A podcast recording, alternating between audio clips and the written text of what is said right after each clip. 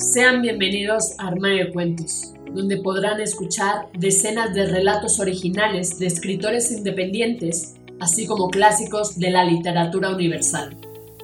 Sin más dilación, comenzamos.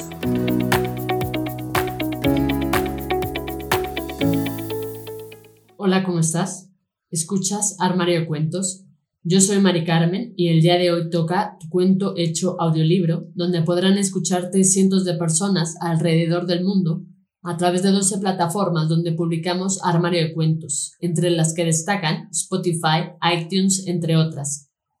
Si quieres saber cómo hacernos llegar tu cuento, entra a la página www.armariodecuentos.com. Dicho esto, damos inicio. Lo que vi por la cerradura de Tote González. Soñadora. Así la llamaban los que la conocían, y que esa era la palabra perfecta para describirla. Diez años y trescientos diez días de sueños, suspiros y alegrías.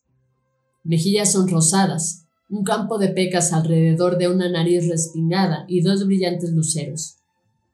Su nombre era Anabela. Faltaban solo cinco días para su cumpleaños número once, todo sería perfecto. Un sol brillante, brisa fresca, una manzana bien jugosa y un buen libro bajo el árbol de magnolias. ¿Qué podría arruinarlo? se dijo Anabela, deshaciendo su trenza y apoyando la cabeza en la almohada. Se quedó profundamente dormida, escuchando el repiqueteo de las gotas de lluvia que caían sin parar, y el mal tiempo continuó. A la mañana siguiente abrí los ojos esperanzada y esperando encontrarme con el espléndido sol pero en su lugar había un cielo tapizado de nubes grises y miles de millones de gotitas resbalando por la ventana de mi habitación. Era un día triste, sin sol y sin mariposas revoloteando a mi alrededor. Entonces me quedé pensativa. Tenía que encontrar el lugar perfecto para leer. Me deslicé dentro de mi vestido, tomé un libro de la estantería de la biblioteca, la cual ya había devorado casi por completo, y salí a buscar el lugar perfecto para disfrutar de una nueva aventura. Caminé por los angostos corredores mientras observaba los antiguos retratos de mis antepasados. Los hombres tenían la nariz ganchuda y las mujeres los labios fruncidos. Me detuve un instante e imité a una de ellas, dándome un ataque de risa. Dejé atrás el pasillo de los retratos y subí por las escaleras, y seguí vagando por los lúgubres pasillos de la mansión en donde vivía. De pronto, al pasar por una de las puertas de madera, la que tenía el número 17 grabado en metal, me detuve, pues había creído escuchar algo. Pegué la oreja a la puerta y traté de escuchar. Sabía que había algo al otro lado, pero no sabía qué era. ¿Aleteos? Al parecer de un animal muy pequeño.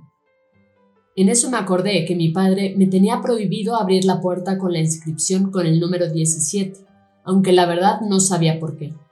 Nunca lo había desobedecido y tampoco pensaba hacerlo, pero no creo que pase nada si solo lo miro por la cerradura. Me agaché, miré por el ojo de la cerradura y me encontré con una oscuridad total. Qué decepción. Seguro que la llave está puesta por dentro, me dije. Después de un rato de darle vueltas, bajé las escaleras sin hacer ruido y fui a buscar el periódico. Aún se encontraba en el escritorio de la entrada, aunque sabía que ya lo habían ojeado, pues algunas de las páginas estaban dobladas. Y subí de nuevo al pasillo prohibido.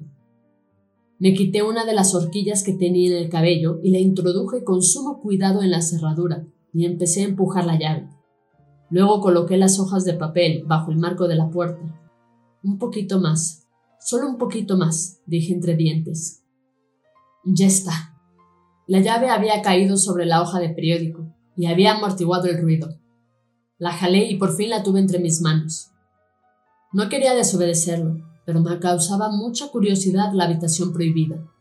No entraría, sino que solo miraría por la cerradura. Coloqué mi ojo, luego lo separé de la cerradura.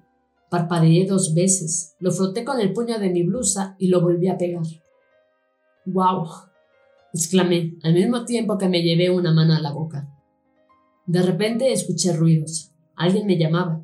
Seguro era mi madre o una de las mucamas. Era hora de la comida y olía estofado.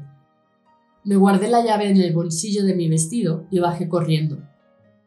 Llegó el día 11 de noviembre del 2011, mi cumpleaños. Me desperté con el canto de los gorriones, quienes estaban refugiados bajo el marco de mi ventana, ya que la tormenta aún no había cesado. Me estiré bajo las sábanas y sentí que algo había a los pies de mi cama. Era un regalo envuelto en tela. Me senté y me dispuse a abrirlo. El envoltorio guardaba una cajita de madera. La abrí y vi una llave pequeña y muy hermosa. Le di vueltas y esperé. Mis padres aguardaban tras la puerta. Me obligaron a ponerme la bata y las pantuflas. Luego me colocaron un pañuelo que me impedía ver y me tomaron de las manos. Subí varias escaleras, luego bajé otras y dimos varias vueltas hasta detenernos. Mis padres me ayudaron a introducir la llave en una cerradura. La hice girar hasta que hizo clic y la puerta se abrió. Una vez abierta, el pañuelo que cubría mis ojos cayó y pude ver una biblioteca hermosa. Había mariposas revoloteando en la habitación y algunas entraban y salían de las páginas de los libros que se encontraban en las repisas. También había personajes de cuentos caminando o volando en la habitación. Era un lugar mágico. Al centro de aquel mágico lugar había un columpio de madera suspendido en el aire. Mi padre me tomó en brazos y sentándome en el columpio, me miró a los ojos y me habló.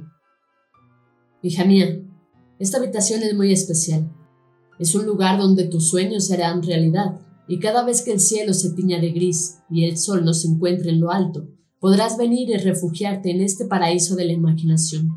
Aquí encontrarás proyectos para vivir, consuelo para tus tristezas e ideas para ilusionarte. Así fue como ese día, el día de su cumpleaños número 11, Anabela encontró un paraíso para soñar. ¿Y tú? ¿Te atreves a mirar por la cerradura? Fin. Esto ha sido todo. Espero que te haya gustado. Si fue así, compártelo con todos tus amigos.